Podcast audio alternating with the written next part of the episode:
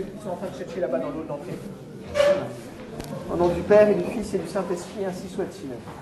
Venez, Esprit Saint, remplissez les cœurs de vos fidèles et allumez en eux le feu de votre Envoyez votre Esprit, Seigneur, et fera une création nouvelle.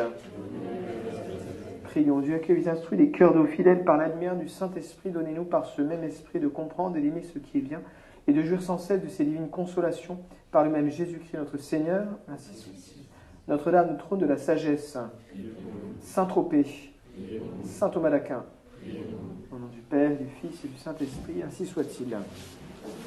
Voilà.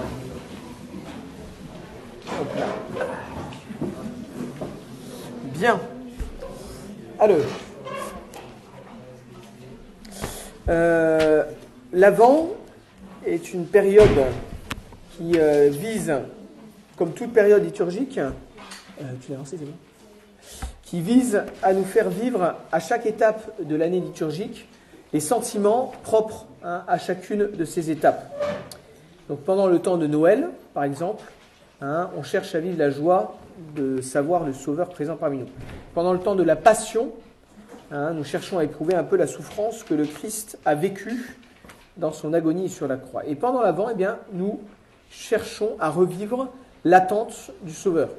Et pour ça, l'Église hein, montre euh, à notre regard trois grandes figures spirituelles qui sont les trois grandes figures que nous sommes invités à méditer pendant l'Avent, à savoir la Vierge Marie, Jean-Baptiste et le prophète Isaïe. Donc Marie, Jean-Baptiste et Isaïe sont les trois grandes figures de l'Avent. Et euh, ben, voilà, nous allons nous chercher à revivre l'Avent comme Marie l'a vécu. Et nous allons voir que Marie est l'aboutissement ultime d'une disposition d'âme fondamentale qui caractérisait l'âme des justes dans les derniers siècles précédant le Messie. Et ces justes qui attendaient avec ferveur le Messie, l'Ancien Testament les appelle les Anawim. Les Anawim, les pauvres de Yahvé. Voilà, donc c'est ce qu'on va essayer de creuser ce soir. Et pour ça, je voudrais commencer, euh, pour que vous compreniez un petit peu, à euh, faire un, rapide survol de l'histoire sainte, euh, et notamment avec les prophètes. C'est pour ça que je vous ai fait ce petit tableau avec des couleurs. C'est merveilleux.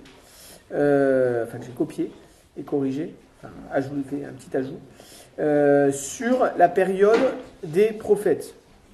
Alors, l'histoire sainte n'a pas commencé en moins 900 avant Jésus-Christ, hein, vous avez en bas les, années. Là, euh, on est déjà dans la période des royaumes divisés. Je vous rappelle que après l'établissement euh, du peuple hébreu en terre de Canaan, hein, euh, avec Moïse qui l'exode au désert, après ça il y a Josué qui fait les guerres d'installation au pays de Canaan, il y a le temps des juges, Hein, avec euh, Samson, Samuel, etc., Jephthé, tout ça. Et à la fin des juges, le peuple euh, demande un roi. Et donc euh, Dieu se fâche, il dit c'est moi le roi, c'est moi votre roi, mais puisque vous demandez un roi, je vais vous donner un roi. Et donc il donne Saul. Saul dévie, donc Dieu suscite un nouveau roi David, David a pour fils Salomon, et Salomon ayant péché, il a comme punition de voir son royaume divisé en deux royaumes, euh, dirigés par Roboam et Jéroboam. Le royaume du nord, hein, le royaume de Samarie, capitale Samarie, euh, qu'on appelle le royaume d'Israël, bien que ce ne soit pas tout le peuple d'Israël évidemment, et le royaume du sud, le royaume de Juda, qui a pour capitale Jérusalem il va y avoir une, euh, pendant plusieurs siècles, il va y avoir une division hein, des deux euh, royaumes. Euh, et, et c'est là qu'on arrive dans la période où on est là. vous avez un des deux royaumes qui tombe en 731 avant Jésus-Christ, c'est le royaume de Samarie. Hein, et à cette occasion, les Hébreux sont déportés à Ninive, capitale. Et il y a un certain temps, jusqu'en 587, où il va rester encore le royaume du sud, qui lui va tomber donc en 587. Il y a une première prise de, de Jérusalem, enfin deuxième, oui, premier siège de Jérusalem à proprement parler, et dix ans plus tard, deuxième siège, et là Nabucodonosor fait tomber Jérusalem, rase le temple et emmène tout le peuple en exil à Babylone. Hein, donc il ne faut pas oublier qu'il y a deux exils. Il y a le premier exil, Ninive, deuxième exil à Babylone. Et euh, les prophètes vont œuvrer sur toute cette période, c'est-à-dire avant la chute du royaume du Nord, pendant l'existence du royaume du Sud, lorsqu'il n'y a que le royaume du Sud, donc de moins 731 à 587, et après la chute de Jérusalem, en exil à Babylone, il y a 70 ans d'exil à Babylone, et à la fin des 70 ans d'exil, il y a le retour qui commence. Donc les Juifs retournent en terre, d'Israël et commencent, et ça va être très, très, très long, compliqué, ils commencent à reconstruire le second temple. Et le temple que Jésus a connu, c'est le second temple, qui va être détruit, comme vous savez, par les Romains Hein, en 70 après Jésus-Christ, ils vont raser Jérusalem, brûler le temple. Voilà. Alors, les prophètes euh, vont œuvrer sur toute cette période. D'abord, euh, surtout euh, dans le royaume du Nord, hein, avec Élie, Élisée, Amos, hein, et puis après, dans le royaume du Sud, donc le royaume de, Juda. Alors, euh, une fois qu'on a fait ça, je vais pouvoir rentrer maintenant dans la première partie. Alors, comment est vue la pauvreté en Israël, dans la Bible? Il y a trois lignes de pensée. Alors, euh, le grand C, j'ai oublié de l'imprimer là. Il, il, y a un grand C, il y a un grand A, grand B, grand C. Tout d'abord, la pauvreté est vue comme un état scandaleux qui ne devrait pas exister en Israël. Hein, et cette vision vient de la manière dont a vécu le peuple hébreu à son origine, dans le désert, lors de l'Exode, qui leur a fait quitter l'Égypte. Moïse avait donné au peuple hébraïque un très fort sens communautaire, hein, qui faisait que tout leur était commun. Hein, euh, les espoirs, les joies, les peines, ils ont traversé ensemble la mer Rouge, euh, et même les péchés, ils ont péché ensemble, hein, ils ont fait le veau d'or ensemble, ils ont été punis ensemble, tout était commun. Et euh, en arrivant en pays de Canaan, le peuple va se sédentariser. Donc de, de, nomade qu'il était, le peuple hébreu va devenir une civilisation paysanne de petits propriétaires terriens. Hein, et euh, ça va plus faire intervenir en jeu des comportements individuels. D'autant plus qu'il va y avoir le développement des villes hein, et l'institution de la royauté. Et ça, ça va accentuer cet euh, individualisme euh, naissant. Hein. il va y avoir des gros propriétaires terriens et les rois, notamment, en construisant des palais euh, sur le dos du petit peuple, avec de lourds impôts, vont appauvrir considérablement le peuple et vont créer en fait des pauvres. Hein, créer des pauvres. par exemple, dans la description que Samuel fait du roi qui va être donné, c'est en 1 Samuel 8, 8 euh, verset 10, lorsque euh, décrivent, lorsqu'il décrit le roi qui va arriver, il a dit voilà, vous voulez un roi, Dieu ne voulait pas vous donner un roi. On va quand même vous donner un roi, mais je vous avertis, voilà comment sera le roi.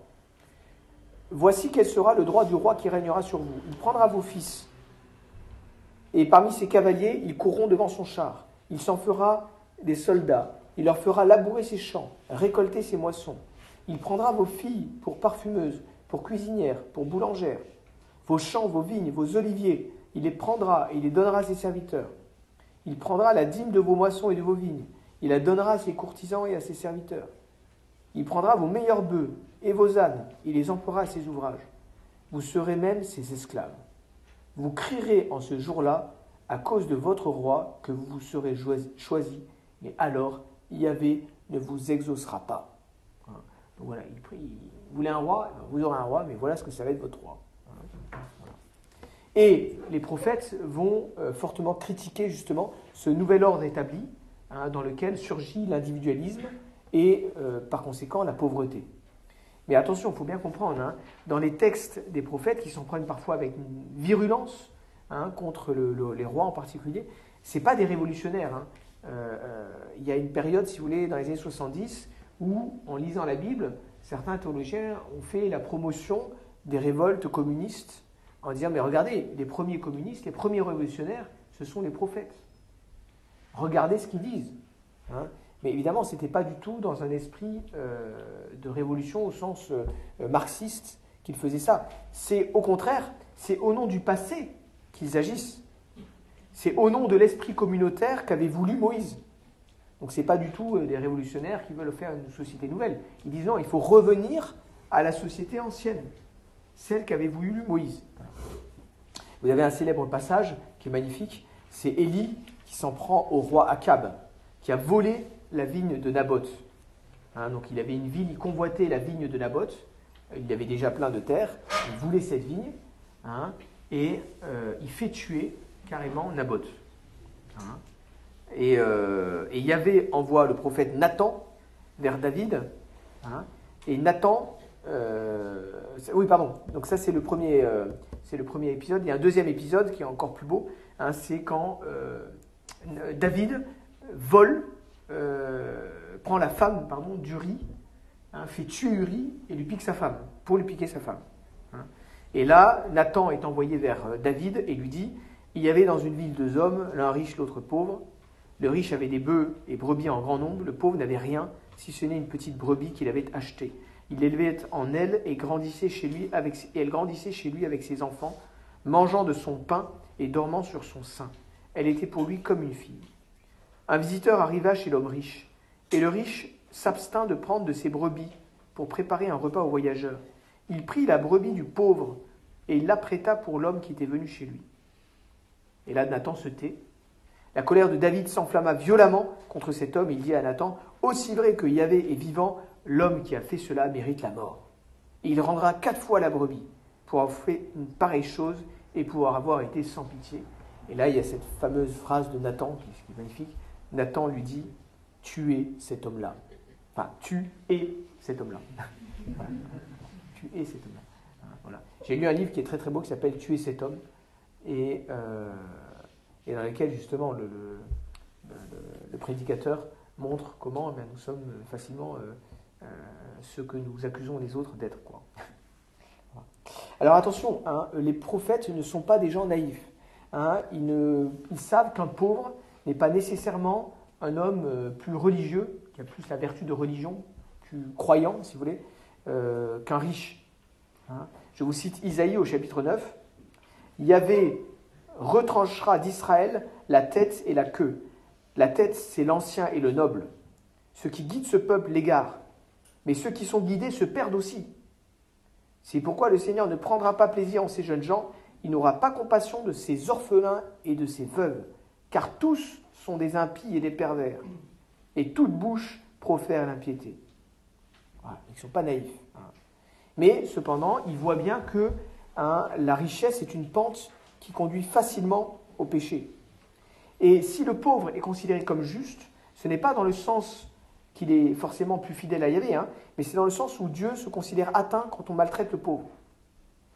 C'est en Isaïe 3, Yahvé entre en jugement avec les anciens et les princes du peuple. Vous avez brouté la vigne, la dépouille du pauvre, et dans vos maisons. De quel droit foulez-vous mon peuple et écrasez-vous la face des malheureux? Oracle du Seigneur Yahvé. Alors il y a quatre mots qui expriment la pauvreté. Euh, le mot ébion, le mot dal, le mot dal, c'est le pauvre dans son état de maigreur. Par exemple, dans le songe des sept vaches de Pharaon. Vous savez, les sept vaches maigres, les sept vaches grasses. Hein, et donc les sept vaches maigres, c'est ce mot. Hein. Et puis, deux autres mots, ani, être courbé, incliné, abaissé, et puis anav, qui donne les anawim, hein, euh, qui signifie en gros la même chose. Hein. Donc Isaïe, toujours un malheur à ceux qui rendent des arrêts iniques, aux scribes qui écrivent des sentences injustes, qui écartent du tribunal les faibles en dépouillant de leurs droits les affligés de mon peuple, en faisant des veuves leur proie et en pillant les orphelins. Et le passage le plus beau qui décrit le malheur hein, des Anawim, les pauvres de Yahvé, c'est Job. Job qui reproche à Dieu de ne rien faire pour eux. Il reproche à Dieu de ne pas voir, de ne pas voir que les pauvres sont accablés. Hein. On voit des hommes qui déplacent les bornes hein, qui font paître le troupeau qu'ils ont volé. Ils poussent devant eux l'âne de l'orphelin. Ils retiennent en gage le bœuf de la veuve. Ils forcent les pauvres à se détourner du chemin. Tous les pauvres du pays sont réduits à se cacher. Ils sortent, ces pauvres, comme pour le travail, le matin, cherchant leur nourriture. Ils coupent les épis dans les champs, ils maraudent dans la vigne de leur oppresseur. Ils passent la nuit nus, faute de vêtements, sans couverture contre le froid. La pluie des montagnes pénètre. À défaut d'abri, ils se blottissent contre le rocher. Ils arrachent l'orphelin à la mamelle, ils prennent des gages sur les pauvres. Ceux-ci, tout nus, sans vêtements, portent affamés les gerbes du maître. Ils foulent sa vendange et ils ont soif. Du sein des villes s'élèvent les gémissements des hommes et l'âme des blessés crie. Et Dieu ne prend pas garde à ses forfaits. Et le siracide hein, demande, rappelle que la voix du pauvre crie vers le Seigneur. Mon fils, ne prive pas le pauvre de sa subsistance, ne fais pas attendre les yeux de l'indigent, n'afflige pas l'âme de celui qui a faim, n'aigris pas l'homme indigent en sa détresse. N'irrite pas davantage un cœur exaspéré, ne diffère pas de donner aux nécessiteux, ne détourne pas ton regard, ne lui donne pas occasion de te maudire, car s'il te maudit dans l'amertume de son âme, celui qui t'a fait écoutera sa prière. Ça, c'est première, premier grand axe. Le deuxième, c'est donc le grand B, le pauvre est vu comme un pécheur, selon ce qu'on appelle la loi de rétribution temporelle, qui est que celui qui respecte Dieu, qui craint Dieu, reçoit de Dieu la bénédiction terrestre en termes de prospérité matérielle. Alors, dans l'optique première, c'était le peuple tout entier qui était appelé à partager les biens promis par Yahvé. Hein. Dieu avait dit au peuple, si vous respectez mes commandements, eh bien, euh, vous serez un peuple vainqueur de vos ennemis, tout ira bien pour vous, mais collectivement. Hein. Et en fait, euh, les Juifs se sont bien rendus compte que euh, la réalité contredisait les faits, enfin, ce qu'ils avaient espéré. Hein, et ce n'est pas ce qui se passait. Et qu'à cela ne tienne, du coup, hein, eh bien, certains sages d'Israël ont cherché à voir cette promesse de Dieu réalisée au moins au niveau individuel. Ça ne marche pas au niveau collectif, ok, ben, ça va marcher au moins au niveau individuel. Et donc, si on est pauvre, c'est qu'on ne vit pas selon Dieu. Hein? Et au livre, par exemple, des Proverbes, le pauvre est souvent vu comme un paresseux responsable de son malheur. Un Proverbe 28, 19, celui qui cultive son champ sera rassasié de pain, celui qui poursuit des choses vaines sera rassasié de pauvreté. Hein? Et euh, donc cette loi de rétribution, heureux l'homme qui craint Yahvé, c'est Psaume 112, sa postérité sera puissante sur la terre, il a dans sa maison bien-être et richesse. Donc si vous êtes respectueux de Dieu, tout va bien pour vous, voilà, vous êtes riche, c'est merveilleux. Hein. Euh, voilà, c'est pas toujours le cas, évidemment. Hein. Alors, grand C, troisième ligne de pensée, hein, que vous n'avez pas sur la feuille, j'ai oublié. Le sage c'est une position autre. Dans cette optique, euh, le sage a horreur, certes, de la pénurie, mais il ne veut pas non plus d'un trop grand bien-être. Pourquoi? Parce qu'il se rend bien compte que les deux états sont pleins de dangers et de tentations. Hein, au livre des Proverbes, au chapitre 30, il y a cette belle prière hein, du sage qui dit à Dieu Ô Dieu, ne me donne ni pauvreté ni richesse. Accorde-moi le pain qui m'est nécessaire de peur que, si j'étais rassasié, je ne te renie et ne dise qui est Yahvé. J'ai pas besoin de Dieu. Et que, devenu pauvre, je ne vole et n'outrage ainsi le nom de Dieu. Voilà, donc il dit, ouais, si je suis trop riche, je vais devenir orgueilleux, mais si je suis pauvre, je vais voler. Donc, Seigneur, donne-moi suffisamment pour que je ne sois pas trop riche, mais pas trop pauvre quand même non plus. Hein, Alors, euh, maintenant qu'on a vu ça, on rentre dans la deuxième grande partie. Hein. L'assemblée des pauvres, l'église des pauvres, hein, du prophète Sophonie au psalmiste. Alors, euh, malgré les avertissements des prophètes, le peuple va s'éloigner de plus en plus de Dieu et respecter de moins en moins les commandements de Dieu, et notamment, bien sûr, le grand commandement qui est de ne pas adorer de faux dieux. Donc le peuple est entouré de peuplades qui ont des faux dieux, et attiré par le culte des idoles, il va tomber régulièrement dans le culte des Baals c'est assez surprenant, nous on a du mal à, comprendre ça, mais le peuple hébreu, lorsqu'il a le culte des Baals, il n'abandonne pas pour autant le culte de Yahvé. Hein. C'est Yahvé plus les Baals. C'est pas qu'ils adorent les Baals. Et voilà. C'est euh, on va au temple de Jérusalem, mais on a en plus sa statue de Baal chez soi. Bah, autant avoir deux dieux, c'est quand même plus sûr qu'on n'en avoir qu'un seul. Quoi. Hein enfin, même pas, c'est pas seulement Dieu, c'est plus que, c'est plus que deux. Hein. Euh, mais vous savez, aujourd'hui, euh, vous allez chez certains médecins, ils vont à la messe le dimanche, et puis il y, a un Bouddha dans leur, dans salle d'attente. quoi. Bon, je ne dis pas qu'ils croient en Bouddha comme on croit en Jésus-Christ, mais enfin, on se pose des questions parfois. Hein. Il y a quand même des syncrétismes. Vous allez en islam, en, pays d'Afrique, vous avez quand même beaucoup, beaucoup d'Africains chrétiens euh, qui sont euh, encore bien animistes. On m'a raconté une histoire effrayante. C'était un prêtre. C'était un prêtre qui était malade, un prêtre africain, donc il appartenait à une congrégation de, de religieux. Et donc c'est un religieux français qui était là-bas en pays d'Afrique qui m'a raconté ça.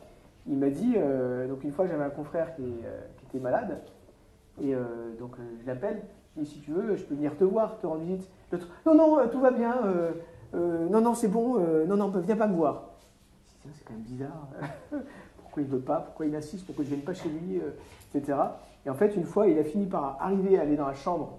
Et en fait, il a vu dans la chambre de ce prêtre, il y avait des grilles partout, des amulettes. C'était voilà, une chambre d'animiste, quoi. Il était prêtre. Alors vous imaginez si c'est ça au niveau du prêtre euh, vous imaginez ce que c'est au niveau des fidèles. Euh, et, c'est courant, il me disait, dans, là où dans le pays où était, c'était courant que les gens ont deux enterrements. Il y a l'enterrement animiste et l'enterrement à l'église. Et ça pose problème de, à personne, quoi. Hein, donc voilà, ne nous, moquons pas, ne nous moquons pas trop facilement de, hein, des, Hébreux de cette époque, parce que voilà, on a un petit peu ces difficultés-là aujourd'hui. Alors, euh, donc Dieu va punir ces manquements, avec la chute de Samarie, hein, donc le royaume du Nord, avec déportation à Ninive, et deuxièmement, en 587, la chute de euh, Jérusalem. Et du coup, évidemment, surgit une question hein, pour, euh, pour les croyants, pour les prophètes, pour les sages.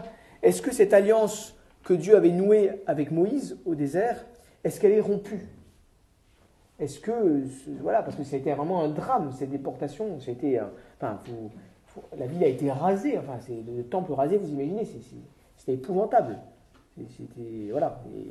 Et, réponse, non, cette alliance demeure, mais avec ce qu'on appelle le reste d'Israël, qui désigne la portion du peuple qui est fidèle à Yahvé. Et chez les premiers prophètes, Sophonie, Isaïe notamment, le reste va être conçu comme l'Israël de demain. Ce, lendemain est d'ailleurs espéré assez proche. Hein. Pour euh, Jérémie et Ézéchiel, par exemple, euh, c'est très bientôt que Dieu reprendra en main un nouveau peuple. Hein. Mais de déception en déception, ce rêve va reculer. Et même au retour de l'exil, les Juifs de Juda, hein, euh, qui s'appelleront fièrement le reste, ils, se considèrent comme le reste, eh bien, ils vont se rendre compte que bah, la situation n'est toujours pas glorieuse. Hein. Et 150 ans plus tard encore, Hein, je vous reporte à votre tableau, euh, le prophète Zacharie euh, fait comprendre au peuple que le peuple n'est toujours pas assez purifié, qu'on n'est pas encore arrivé au reste d'Israël comme Dieu le veut. Hein. Et il faudra encore des purifications pour qu'émerge enfin ce peuple de Dieu, ce reste d'Israël, enfin digne de lui. Mais ce peuple à venir, ce reste d'Israël, eh bien, les prophètes travaillent à le former en groupant autour d'eux des disciples Hein, et fervent pour créer justement les conditions de l'arrivée, de l'avènement un jour de euh, final de ce reste euh, enfin purifié. Alors, euh, tout d'abord dans le royaume d'Israël, hein, le prophète Sophonie. C'est le premier grand prophète. Hein, donc vous l'avez, c'est celui qui est en rose là. donc après Michée et Proto-Isaïe, vous avez Sophonie. Vous avez ces dates 640-610. Il est le premier prophète à identifier euh, le peuple de l'avenir à un peuple de pauvres. Hein je, vous, je, vous, lis Sophonie chapitre 3. En ce jour-là, donc il parle au peuple, tu n'auras plus à rougir de toutes tes actions par lesquelles tu as péché contre moi. Car alors j'ôterai du milieu de toi ceux qui se réjouissaient avec arrogance. Et tu ne t'enorgueilliras plus désormais sur ma montagne sainte.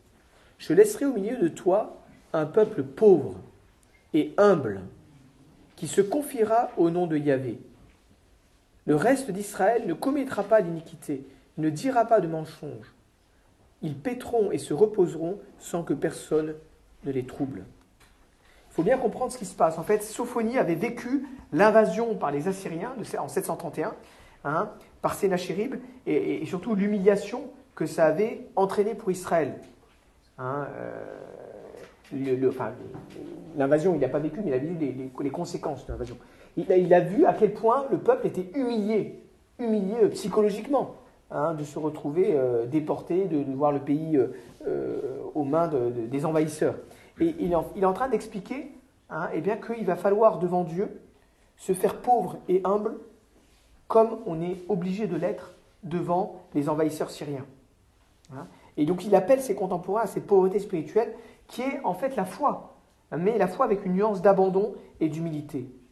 Cherchez Yahvé, dit-il, vous tous humbles du pays, qui avez pratiqué sa, joie, sa, loi. Recherchez la justice, recherchez l'humilité. Ainsi serez-vous à l'abri au jour de la colère de Yahvé. Et d'ailleurs, c'est assez intéressant parce que le terme dont il désigne signifie à peu près la même chose que le terme muslim. Muslim, c'est celui qui est soumis à Dieu. Et donc, euh, il faut faire attention parce que vous voyez, euh, parfois, euh, dans la critique de l'islam, alors comme j'étais en retraite la semaine dernière, je n'ai pas pu assister à la conférence de M. Bilek, mais je ne sais pas s'il serait d'accord avec moi, je pense qu'il le serait. Dans la critique de l'islam, on, souligne cet aspect de soumission. Il y a quelque chose de vrai dans cette critique qu'on fait de l'islam. Mais il ne faudrait pas aller trop loin non plus. Parce qu'il y a, dans le rapport qu'on doit avoir à Dieu, la notion de vertu de crainte filiale.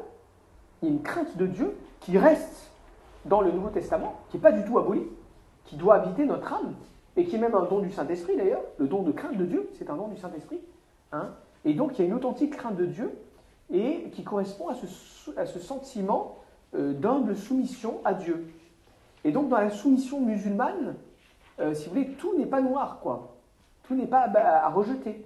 Il y a quelque chose de juste dans le sentiment fort que les, musulmans ont euh, du, respect qu'on doit avoir à Dieu et de la soumission qu'on doit avoir à Dieu. Il y a quelque chose de juste qui, correspond à quelque chose que Dieu veut, qui est dans l'ordre. voyez Alors, voilà, il manque tout un, tas de choses que nous on a dans la religion chrétienne, mais voilà, il ne faut, pas, faut pas se moquer trop facilement de cet aspect de soumission, parce qu'il y a quelque chose de juste.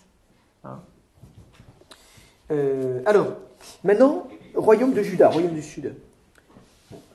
Donc c'est pendant l'exil. Donc vous voyez, vous avez Jérémie, Ézéchiel, là, je vous l'ai mis en rouge, enfin c'était en rouge. 625, euh, 585, Jérémie. Euh, alors Jérémie, lui, il a connu il a connu avant l'exil et pendant l'exil. Euh, Jérémie, a, ça a été le dernier grand prophète euh, à, mettre en garde le peuple juste avant la prise de, Jérusalem. C'est poignant. Quand on lit Jérémie, c'est vraiment poignant. Euh, vraiment, il, hurle à tue-tête à tout le monde, mais attention, la, punition va venir, croyez-moi, il va venir. Et, il est rejeté, rejeté, rejeté. Et bingo, la punition tombe. Et lui, bah, il est pris avec tout le monde et il part en exil. Hein, euh, il est parti en exil, il a connu l'exil, le début de l'exil. Hein. Euh, alors, euh, donc ça c'est Jérémie, mais Ézéchiel également, et Deutéro-Isaïe. Hein. alors, petite explication, qu'est-ce qu'on appelle Deutéro-Isaïe Vous avez peut-être vu sur la feuille, vous avez Proto-Isaïe, Deutéro-Isaïe, en rouge, Proto c'était en jaune, et tout en bas, en vert, Trito euh, Trito Isaïe. Euh, c'est 70 euh, chapitres, un peu moins. en fait, ça n'est pas un seul auteur. Quand dit le prophète Isaïe, en fait, il n'y a pas un seul auteur. Il y a trois Isaïe qui ont vécu à trois périodes différentes. Hein, les 39 premiers chapitres, c'est le, le, proto, protos en grec, c'est-à-dire premier, le proto-Isaïe, le premier Isaïe, hein, qui a vécu à une toute autre période. Il a vécu hein, euh, juste avant la prise de Samarie et, euh, et donc les premières années de l'exil, de la période de l'exil à Samarie, à, Ninive. Et vous avez le Deutéro-Isaïe, chapitre 40 au chapitre 55, hein, qui, lui, est celui dont nous parlons actuellement. Hein? Donc c'est Deutéro-Isaïe 590-550. Donc lui, euh, pour le coup, il a vécu l'exil, hein, à l'époque de, l'exil. Et le trito, alors lui, c'est beaucoup plus tard. Hein, c'est beaucoup plus tard. Et c'est notamment dans le Deutéro-Isaïe qu'il y a l'annonce euh, plus claire du Messie, avec ce qu'on appelle les quatre poèmes du serviteur, et notamment le fameux chapitre 53 que vous connaissez tous, parce que la liturgie euh, nous, le redonne de manière très abondante pendant la semaine sainte. Hein, c'est la description des souffrances du Christ en croix 600 euh, ans à l'avance. C'est incroyable.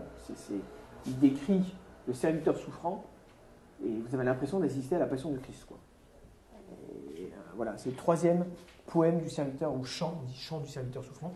vous avez quatre chants du serviteur qui sont dans le Deutéro-Isaïe. Hein, Donc, cieux poussaient des cris de joie, terre tressaille, montagne éclatait en cris joyeux, car Yahvé a consolé son peuple et il a compassion de ses pauvres.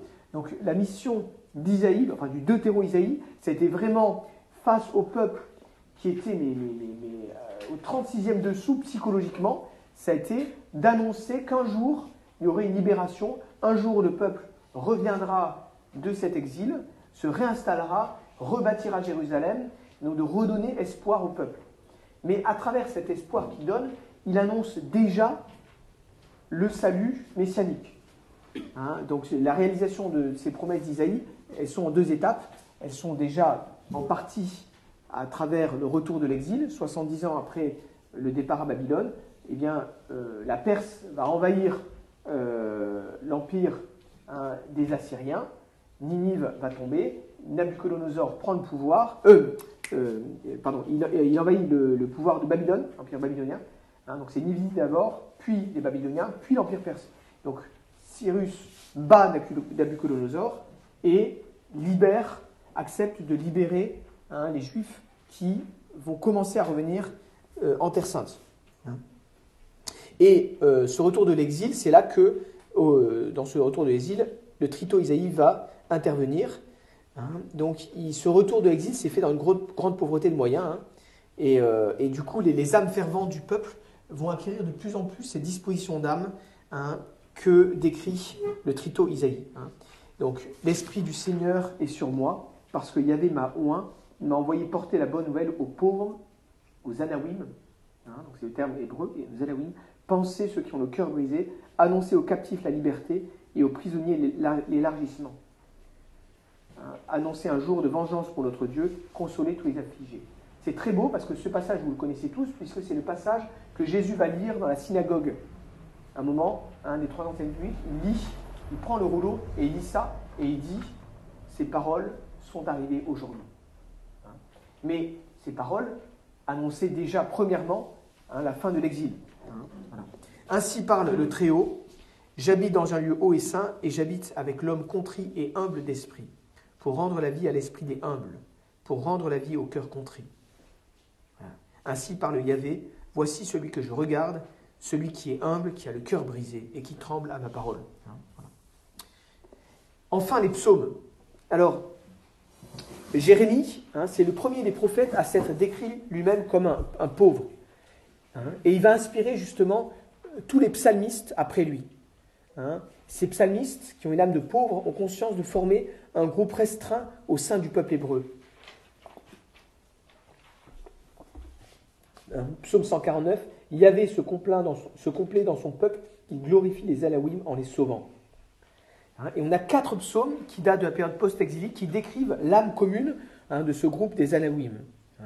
Psaume 34, vous pouvez regarder si vous voulez, 34, 37. Le psaume 9, 10, c'est un seul psaume. Euh, et le psaume 25.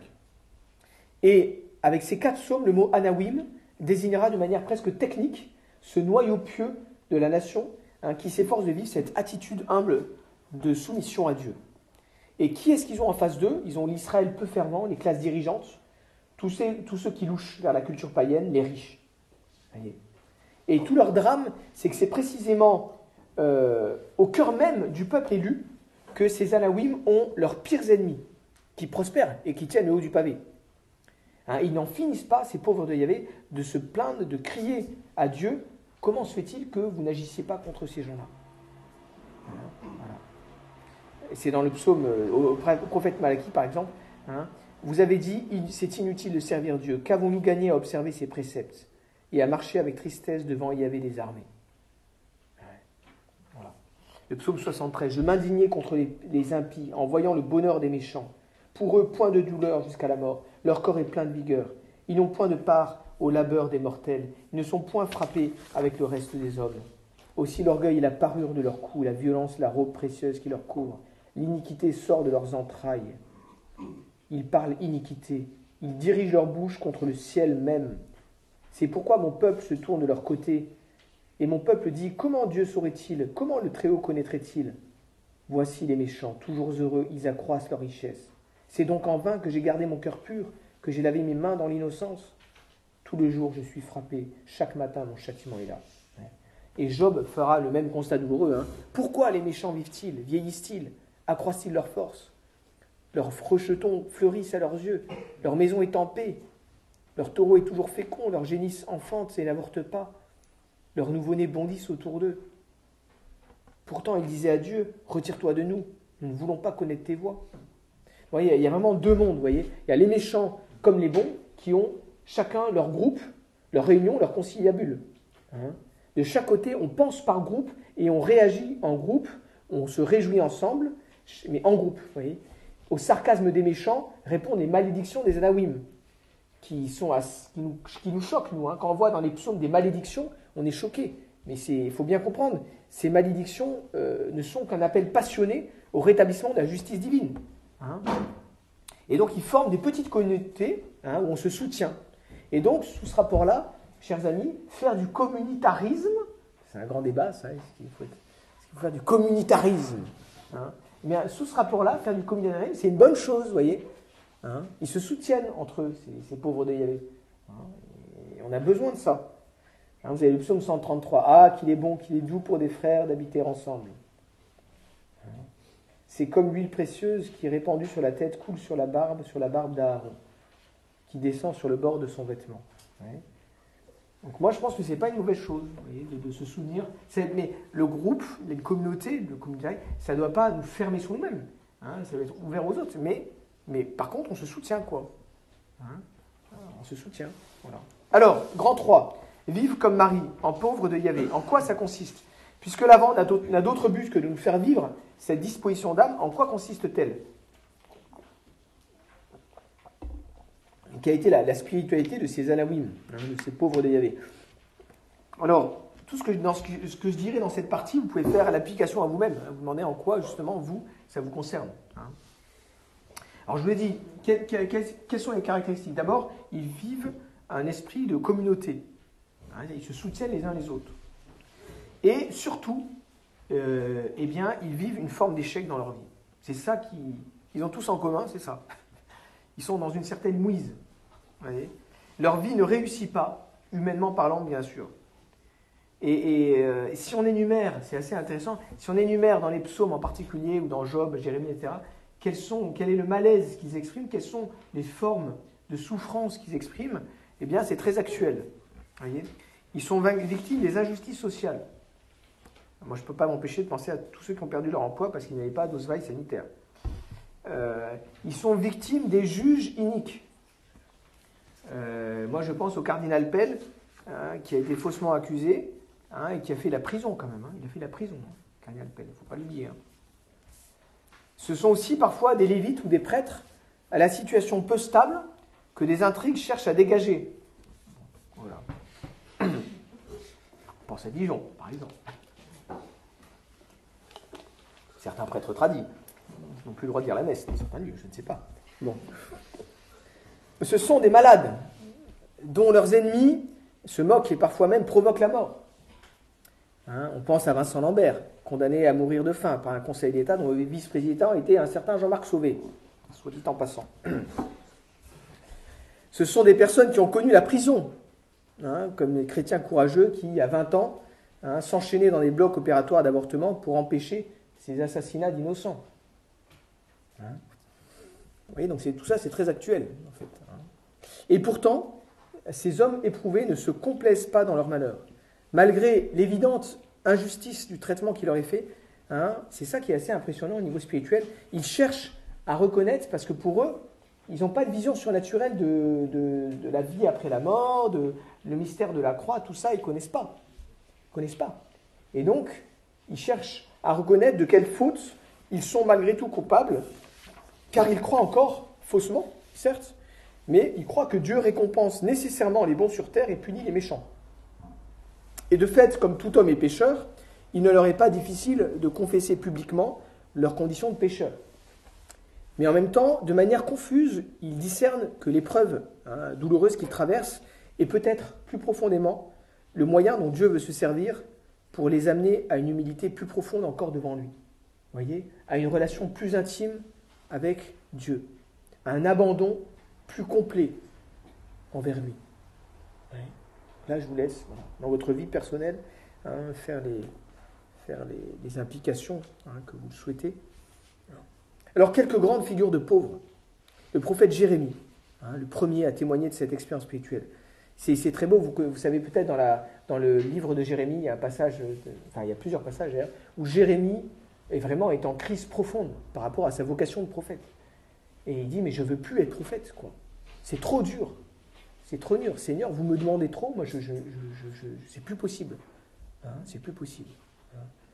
Et, au plus fort de cette crise, où, il met en cause sa vocation elle-même, il finit par comprendre hein, que la seule attitude religieuse qui vaille est le silence devant le mystère de la justice divine, le silence de la foi.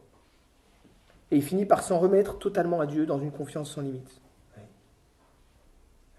Quand on s'était forcé d'agir bien, hein, qu'on se heurte finalement à l'échec, bien, il s'accroche à cette seule réalité que Dieu est. C'est vraiment la foi pure. Dieu est. Dans les lamentations de Jérémie, hein, il y avait bon pour qui espère en lui, pour l'âme qui le cherche. Il est bon d'attendre en silence le salut du Seigneur.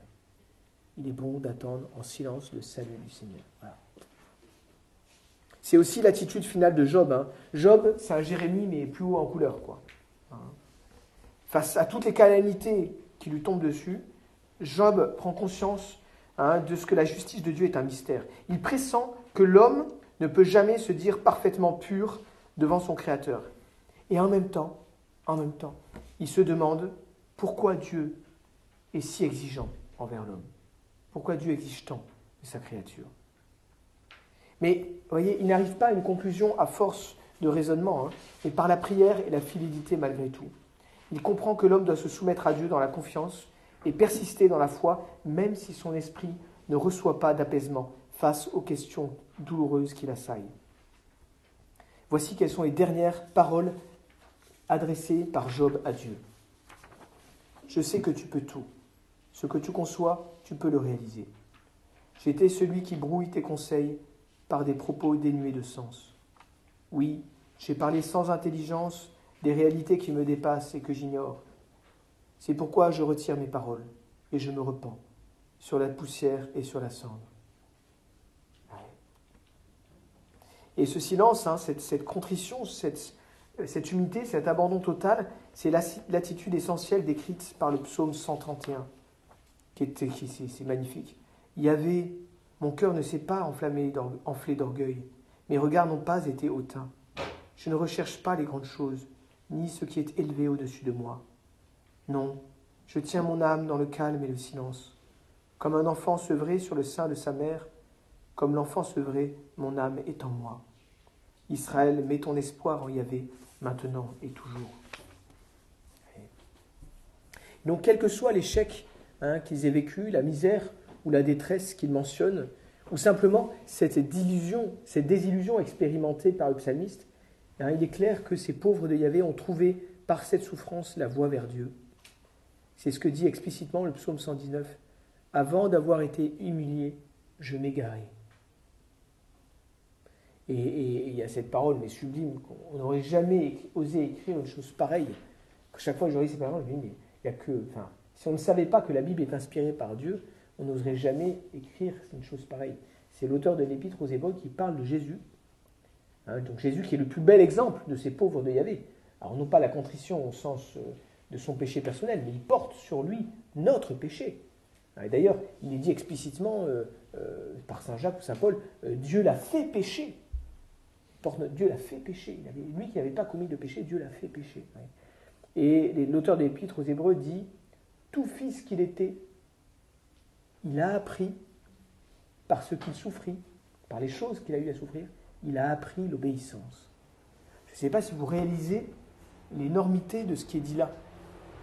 Je suis en train de vous dire que Jésus, Fils de Dieu, a voulu apprendre par la souffrance ce que c'est qu'obéir. Qu'obéir à Dieu, quoi. Que, vivre dans Tout fils qu'il était, il a appris par les choses qu'il a souffert l'obéissance. Ben Sirac, le livre de l'Ecclésiastique. Alors Ben Sirac, c'est un bourgeois pieux. Vous voyez, il est riche, lui. hein, c'est pas quelqu'un qui. Mais il a, il a cette disposition d'âme fondamentale. C'est un pauvre de Yahvé. C'est un pauvre spirituel. Et il écrit le livre de l'Ecclésiastique quelques dizaines d'années seulement avant la venue de Jésus. Et là, clairement, le mot Anawé, Anawim, hein, prend définitivement son sens uniquement spirituel pour ne désigner plus du tout la condition de pauvreté matérielle, mais uniquement l'attitude spirituelle d'humilité devant Dieu, qui est accessible à tous, aux pauvres comme aux riches. Bah, d'ailleurs, euh, Ben Sirac, il a vu, euh, il a vu des mauvais riches, certes, mais il a vu aussi des pauvres impies. Hein. Voilà ce qu'il écrit au livre, au chapitre 10. Riches, nobles et pauvres, leur gloire est la crainte du Seigneur. Il n'est pas juste de mépriser un pauvre intelligent, il ne convient pas d'honorer un pécheur. Le grand, le juge et le puissant sont en honneur, mais aucun d'eux n'est plus grand que celui qui craint le Seigneur. Et du coup, il conclut par ses, conseils avisés, Mon fils, accomplis tes œuvres avec humilité, et tu seras aimé de l'homme agréable à Dieu. Humidie-toi d'autant plus que tu es plus grand, et tu trouveras grâce devant le Seigneur, car grande est la miséricorde du Seigneur, il est glorifié par les humbles. Et arrivé là, vous comprenez pourquoi Marie est vraiment la parfaite pauvre de Yahvé. Toute la vie spirituelle que j'ai essayé de vous décrire, toute la vie spirituelle de l'ancienne alliance, tout ce courant spirituel des Alaouim, des pauvres de Yahvé, oui, il atteint en Marie son apogée. C'est sa parfaite maturité.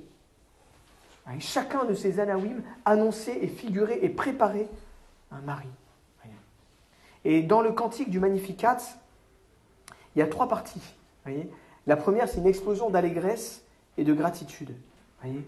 Marie dit alors Mon âme exalte le Seigneur, Exulte mon esprit en Dieu mon Sauveur, il s'est penché sur son humble servante. Deuxième partie, le bienfait de l'incarnation s'étend à tous ceux qui craignent Yahvé. Potentiel, hein, timan tibuseum. Cette expression, ceux qui craignent Dieu, c'est bibliquement, c'est très clair, ça désigne les, les les pauvres de Yahvé. Hein, à l'époque de Marie, hein, les gens qui lisent le Nouveau Testament, quand ils voient dans la bouche de Marie euh, ceux qui craignent le Seigneur, pour eux, c'est très clair. Ça fait référence, c'est un synonyme des pauvres de Yahvé. Donc c'est vraiment, Marie dit, voilà, elle se, considère comme un et elle parle de, ce groupe d'âmes ferventes et humbles. Sa miséricorde s'étend d'âge en âge sur ceux qui le craignent, déployant la force de son bras, disperse les superbes, il renverse les puissants de leur trône, il élève les humbles veut dire les affamés, renvoie les riches, les mains Tout, tout le langage ici est le langage des pauvres de Et puis enfin, troisième partie, et là on voit justement vraiment à quel point ce chant est un chant des, pauvres de dans la troisième partie, c'est la dimension communautaire qui est présente chez Marie. Je vous avais dit, ces pauvres de Yahvé ont un sentiment très fort d'appartenance à, à, ce groupe où ils sont tous, où ils partagent tous ces dispositions d'âme. Et bien là, c'est le cas la dernière partie, Marie souligne l'accomplissement communautaire du salut. Vous voyez, l'Israël qu'elle évoque ici hein, n'est autre que ce fameux reste, cette portion du peuple élu qui avait conscience hein, d'être le vrai Israël de Dieu. Hein, il relève Israël, son serviteur, il se souvient de son amour, de la promesse faite à nos pères en faveur d'Abraham et de sa race à jamais. Donc voilà, il n'y a plus, qu'à faire comme elle, à vivre ce qu'elle a vécu et qui s'est avant comme, un pauvre de Yahvé. Je vous remercie. Euh, on va couper l'enregistrement. Et puis après, il y a deux, trois euh, explications, deux, trois précisions de